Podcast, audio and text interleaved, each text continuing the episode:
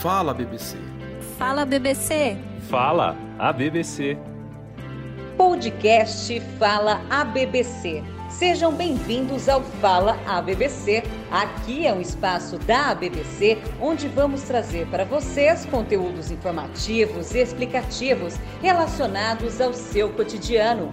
Fique ligado e acompanhe este canal para saber todas as notícias e novidades. A BBC, conectada com você. Olá, como vai? Sou a jornalista Juliana Bontorim. Bem-vindos ao Fala BBC. E nós vamos apresentar o nosso convidado, Dr. Nelson Bressan. Ele que é sócio-diretor da Escola de Mentores, onde responde pela área de neuromentoria, ou seja, as diretrizes de mentoria com base na neurociência. Muito obrigado por ter aceito o nosso convite. É um prazer estar aqui com vocês, com os ouvintes da BBC. Vou Perfeito. fazer um breve, uma breve apresentação. Eu sou médico, professor da Faculdade de Ciências Médicas eh, da Universidade Católica, onde tenho a honra de chefiar o Departamento de Reprodução Humana e Infância.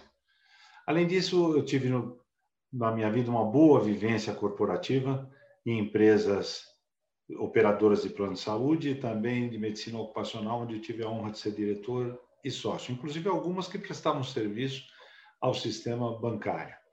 E hoje, além de professor universitário, também sou, como você mesmo disse, sócio da Escola de Mentores aqui, onde a gente faz a prática de mentoria corporativa, forma mentores e em projetos que envolvam neurociência, com economia, com educação, com recursos humanos. E foi por conta desse conhecimento que surgiu essa oportunidade de estar aqui com os ouvintes da ABBC nessa parceria. A oportunidade é nossa de aprender muito, tenho certeza disso. E já vou começar com aquela pergunta direta para todo mundo. Por que as pessoas devem se interessar por economia comportamental? Duas palavras, né? as pessoas pensam em economia, mas não pensam em comportamento. Mas vamos lá, eu vou dar um exemplo para ficar mais fácil. Imagine que os juros estão tão baixos como de fato estão hoje, né, nessa situação, e você imagina que você possa investir em ações. Aí você pega uma ação que estava lá bem desvalorizada, porque entende que não havia mais espaço para ela cair, ela já estava lá embaixo. E mesmo que isso acontecesse, o mercado já dava conta, estava olhando e ia fazer essa ação subir. Mas, para sua surpresa, apesar disso, ela cai. E você fala: ah, não, isso não é problema, não, isso já já ela vai subir. Mas isso não acontece. E, ao contrário, ela despenca. Você fica completamente paralisado por aquela situação, né? E fica com uma hesitando. Acho que eu não vou vender de jeito nenhum, porque você não quer sair no prejuízo, até porque é difícil sair de uma posição que você mesmo escolheu, que era de comprar aquela ação naquele momento. Né?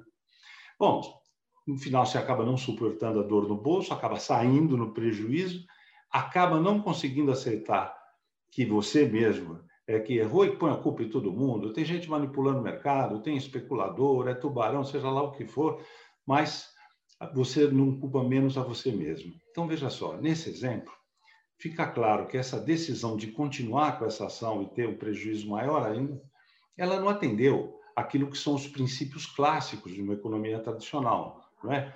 que normalmente as instituições seguem. O que elas dizem? Eu vou fazer um investimento que me gere o maior lucro possível, que proteja o meu capital, ou que me dê o mínimo de prejuízo. Mas a gente esquece que as decisões são tomadas por pessoas e pessoas não são lá tão racionais assim e objetivas. Aliás, a maioria das vezes elas são bem subjetivas e às vezes irracionais, né? E aí começa a aparecer uma variável nova no mercado, que é exatamente essa variável subjetiva e emocional, que a gente no mundo econômico tem que prestar atenção. Então precisa estudar, precisa entender quais são as coisas que estão envolvidas no processo de decisão. Isso constitui parte do conhecimento importante do mundo econômico atual. Foi dessa maneira que surgiu a economia comportamental. Né? Então, ela engloba conhecimentos de economia, lógico, aqueles menos tradicionais, mas também alguns conceitos importantes em neurociência e psicologia cognitiva, porque são pessoas que tomam as decisões eu acho que vai até ao encontro da, da sequência que eu vinha, porque a pauta como neurociência, né, que a gente está falando, para gestores, é, é de grande importância, então, para quem quer se tornar um líder ou quem já ocupa um cargo de liderança. É verdade. Bom, uh, de qualquer maneira, lembra já desde o tempo de Drucker, no início desse século, 2001, ele falou que nós estávamos numa sociedade chamada sociedade de conhecimento. E o que era essa sociedade de conhecimento? Ela pressupunha que tinha que criar, acumular conhecimento para trocar em rede, e isso ia acabar fazendo com que a gente precisasse de pessoas acima da média. Para quê? Para que essas pessoas pudessem surpreender os clientes com produtos inovadores e criativos. Né? Nesse contexto é que surge, então, a economia comportamental com esses princípios de neurociência e de psicologia, justamente para agregar valor para todos os gestores de mercado. Eles precisam incorporar isso no repertório, não só para um trato da própria equipe e da, dos demais membros da sua instituição, mas principalmente no relacionamento com o seu cliente.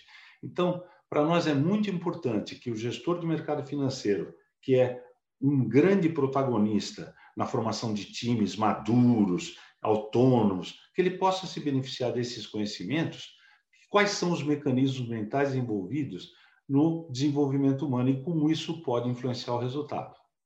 Com certeza. Nesse caso, a gente vai ao encontro também de neurociências, passar a ser super significativo na questão da contribuição para isso citado por você. Ah, sem, dúvida. Veja só, vamos lembrar uma coisa do ponto de vista prático. O nosso sistema, fala de neurociência, está falando do sistema nervoso. Qual é a função principal do nosso sistema nervoso? É tomar decisões. E é preciso entender como é que ele faz isso, né, Sérgio? Quando vou destacar alguns aspectos para você. Imagine que eu pudesse dividir o cérebro de uma maneira didática em térreo, primeiro andar e cobertura. O térreo é aquela parte do cérebro, eu estou dividindo o cérebro nesses três andares. Aquela parte do térreo, a gente chamaria de cérebro instintivo, também chamado cérebro do réptil, que vai ser importante quando a gente falar na área comercial. O que, que tem no instintivo? Nada. A gente respirar, a gente comer, todas as coisas que a gente faz automática para sobreviver. No primeiro andar, é o cérebro emocional, também chamado límbico. Ali a coisa muda um pouquinho de figura. Porque, obviamente, você vai decidir pelo que você gosta, você não gosta, você se aproxima, você se afasta. E o terceiro andar, que é lá em cima, cobertura, a cobertura é o racional. É de lá que mandam a, o raciocínio, ou seja, que eu olho o que eu decido emocionalmente e falo, não é conveniente. Eu não vou peitar o meu chefe, por exemplo, e correr o risco de perder o emprego. Então, eu uso o raciocínio para modular a emoção. Então, toda tomada de decisão tem essa sequência funcional. Eu primeiro percebo o que está acontecendo, depois tenho que processar nesses três andares para, na sequência, eu tomar uma decisão. É claro, nem tudo é aquilo que você nasceu como humano. Mas a sua vivência é muito importante porque vai acumulando informação e cada vez que você precisar tomar uma decisão, você busca. vai lá na memória e pega ela, busca. É. Exatamente. Então, é importante depois entender que hora que o emocional fala, que hora que o racional fala, como é que eles se conversam. A gente fala de frase, hoje, na realidade, até vou citar uma aqui colocada para a gente falar, mas hoje eu vi uma frase que fala: errar, ok, mas quando você persiste, já não é mais erro, é decisão. E é tão tomada quanto você falou agora. E tem uma outra frase também que eu acho que vai muito ao encontro das pessoas que estão nos ouvindo, estão nos assistindo também, na questão de acompanhar, por quê? Que as pessoas elas são contratadas pelo LinkedIn, o famoso LinkedIn, e demitidas pelo Facebook. É Isso tem a ver, com certeza, com a tomada de decisões. Sem dúvida, né? Na verdade, quando uma pessoa coloca lá o seu currículo no LinkedIn e se oferece por algum motivo, ela vai dar toda a sua qualificação. E olha, na qualificação, nós somos muito parecidos. As pessoas que se formaram em alguma coisa, economia, administração, elas têm mais ou menos um currículo relativamente parecido.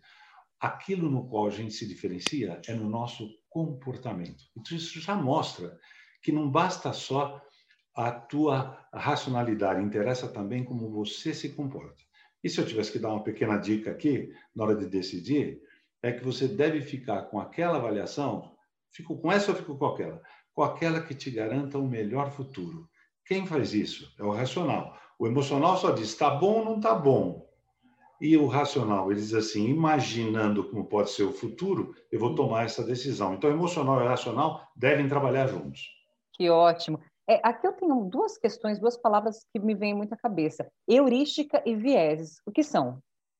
Bom, eu disse que viés são duas palavras que vieram de um grande pensador chamado Kahneman, e ganhador do Prêmio Nobel, e que avaliou que existiam dois sistemas na hora de tomar decisão, o chamado sistema 1 um e o chamado sistema 2. O que é esse sistema 1? Eu vou dar um exemplo de sistema 1. Se eu perguntar para você, vou pedir para você responder sem pensar, Juliana. 2 mais 2? 4. Claro, você respondeu fácil. Isso é o sistema 1 funcionando ágil, rápido, intuitivo. Mas e agora, 17 vezes 24, quanto é? Veja só, então o Kahneman diz que esse sistema, esse aqui que nós acabamos de falar, é o chamado sistema 2. Então, toda vez que você toma decisão, você tem algumas decisões que são muito rápidas, tomadas pelo sistema 1. E outras vezes, às vezes você é obrigado a usar o sistema 2, que ele é mais lento, ele é um planejador, ele tem um foco que precisa de raciocínio. Para nossa sorte, a maior parte das vezes a gente usa o sistema 1 porque ele é mais fácil de usar. E olha como são as coisas, né? Na sua pergunta me veio, em vez de 17, 170, eu já fui para o 3.400, que para mim é na, na, analogia. Você falou Estava na ordem de grandeza, né? Ah, gostei, gostei que isso daí vai fazer eu buscar também. Você citou é, Robert Thaler, a gente entra nesse pensador também? Podemos entrar também no Robert Thaler. Robert Thaler, ele tem muitas coisas parecidas com o, o Kahneman. E Algumas delas são o efeito manada, que é quando o efeito manada é esse efeito em que se todo mundo está indo, eu também quero ir. Nem que no final dê prejuízo, eu quero de alguma maneira estar com todo mundo. Todo mundo provavelmente está certo, né? Esse efeito manada, aversão à perda, a gente tem de fato muita aversão à perda. E o Thaler, ele falava de dividia as pessoas em dois tipos o que ele chamava de homo econômicos, ou econs, e que é aquele que não erra nunca, que leva sempre em conta todas as condições econômicas, matemáticas, todas as formas.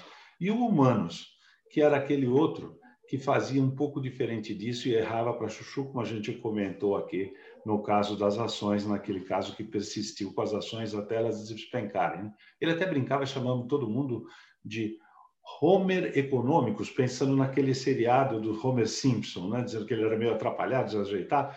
Então ele juntou os dois, dizendo que nós, de fato, temos um pouco de Homer e um pouco de econômicos também, temos um pouquinho de cada um. Né? Esse Thaler, Robert Thaler, que ganhou o prêmio em 2017, o prêmio Nobel, também fez um livro muito interessante chamado Nudged. É, é, tem até esse termo aqui, nudge, influencia nas decisões, decisões em geral sobre dinheiro, saúde e qualidade de vida? É, é bem interessante. O nudge, na verdade, não tem exatamente uma tradução completamente literal, né? mas ele significa um empurrãozinho ou um gatilho mental que você dá numa decisão para que a pessoa não tenha que ter o desgaste de escolher. É quase como se ajudasse alguém a escolher alguma coisa. Né? Vou dar um exemplo. Nós estamos cada vez, felizmente, né, cada vez vivendo mais, não é? Não temos tantos filhos assim e sabemos que vamos viver e vamos ter que consumir muito mais tempo. Claro, isso acaba trazendo um problema para a Previdência. Veja como foi aqui no caso do Brasil, tem que refazer a Previdência, né? Mas muita gente não faz aporte para os seus planos de aposentadoria, às vezes nem paga. Então, o que seria um nudge? Você, por exemplo, entra numa empresa para trabalhar, ela te coloca um formulário no qual a opção automática ou a opção padrão é que você contribui para o plano de aposentadoria. Então, se você não fizer nada e não precisar decidir, você está contribuindo e está garantindo um futuro melhor para você. E você, se não quiser contribuir, é que você vai ter que ir lá e dizer que não quer contribuir. Deu para entender? Então, é um então, gatilho já colocadinho para você formatar. Isso, mas com a ideia boa com a ideia do bem, com a ideia de te fazer no futuro é, você poder contar com uma aposentadoria para a qual você contribuiu. E você nem percebeu que decidiu, porque naquele formulário que você tinha está escrito que se você não falasse nada, a, a, a, opção seria que você estaria contribuindo com parte do seu salário. Então, é um empurrãozinho do bom tão necessário, né? É, é para se pensar. A gente, a gente tem tomadas de decisões que podem ser ao contrárias também, né? Que a gente está vendo isso como um gatilho. Isso é normal do ser humano enquanto aprendizado? Bom, na verdade, algumas vezes você pode usar o que seria um nudge para o mal, né? Imagina que nesse exemplo que eu dei, por exemplo, que o gatilho fosse exatamente o contrário. Você não pode, uh, você não vai contribuir com nada Então, chega lá no futuro, você não tem dinheiro nenhum. Mas vou dar um outro exemplo também. Eles, o, o Robert Thaler acabou dando um nome para isso de sludge. Sludge, numa tradução mais literal, é lama, esgoto, é alguma coisa feia. É como se fosse um nudge do mal. O que seria? Vou dar um exemplo disso. Alguém te oferece um mês de serviço grátis de algum serviço, seja de streaming, qualquer serviço que você vê na internet está te oferecendo grátis, uma assinatura com um mês grátis. Você está entendendo que você tem aquele mês grátis e depois você fica à vontade para decidir, mas não é isso que ele disse. Ele disse: você tem um mês grátis e no segundo mês você já está pagando. Então é como se eu tivesse feito um nudge do mal, vamos dizer assim. Eu estou te orientando no sentido de você ter essa despesa quando você não teria. Veja, algumas vezes até o serviço é de ótima qualidade, um serviço bom que até valia a pena você ficar. Mas de qualquer maneira, eu estou te dando um exemplo de usar um nudge que vira sludge e passa a ser aspas representar uma despesa. Olha, eu tenho certeza que o pessoal vai prestar bastante atenção nisso, que os dois pontos são de grande valia para o que a gente tem vivido atualmente. São dois exemplos diários que a gente, daqui a pouquinho, se eu abrir, com certeza vai ter algum pedido dessa forma, para que a gente realmente fique atento e possa buscar pelo bem, né, doutor Nelson? Tão bem falado. E para a gente ter um encerramento aqui numa pergunta, para a gente passar, eu queria uma dica final para os gestores ou para quem quer né, ocupar um cargo de gestor. Muito bom. Bom, a primeira coisa, você precisa realmente se informar e conhecer os princípios de neurociência, de psicologia cognitiva e a influência que elas têm na economia comportamental. Você até tinha comentado a respeito da possibilidade de fazer alguma heurística, de fazer um, um viés, que são erros de raciocínio que a gente pode ter. Vou dar só um exemplo para terminar aqui. O exemplo seria o seguinte: suponha que eu quisesse vender para você, Juliana, uma coisa 90% livre de gordura. E do outro lado, eu queria te vender um produto que tem 10% de gordura. Qual a impressão que você ficou do produto que você queria comprar? Com certeza. Primeiro, livre, né? né?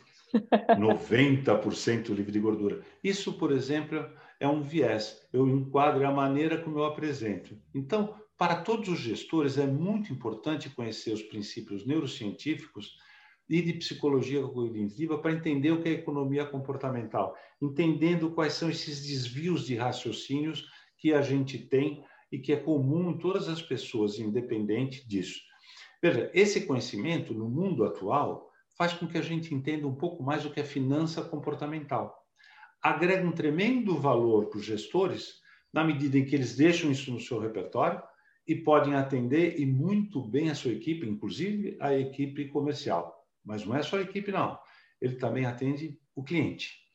E mais importante, para um gestor que quer poder fazer com que a sua empresa cresça e fazer com que a sua instituição alcance níveis de excelência, é muito importante que ele tenha conhecimento não só de neurociência, como de psicologia cognitiva e, fundamentalmente, das heurísticas que compõem a economia comportamental. Doutor Nelson, bate-papo sensacional. Já tenho certeza, o pessoal vai sair aqui de estar tá ouvindo com a gente também. Já dá uma olhadinha nas finanças, porque já citado na primeira resposta né, do nosso comportamento. Muito obrigada por participar com a gente e até uma próxima, viu? Eu que agradeço, foi um prazer muito grande estar aqui com vocês. Até a próxima. Até a próxima. E para vocês que tiverem nossa audiência, continue conosco no Fala BBC. Até mais. A BBC, conectada com você.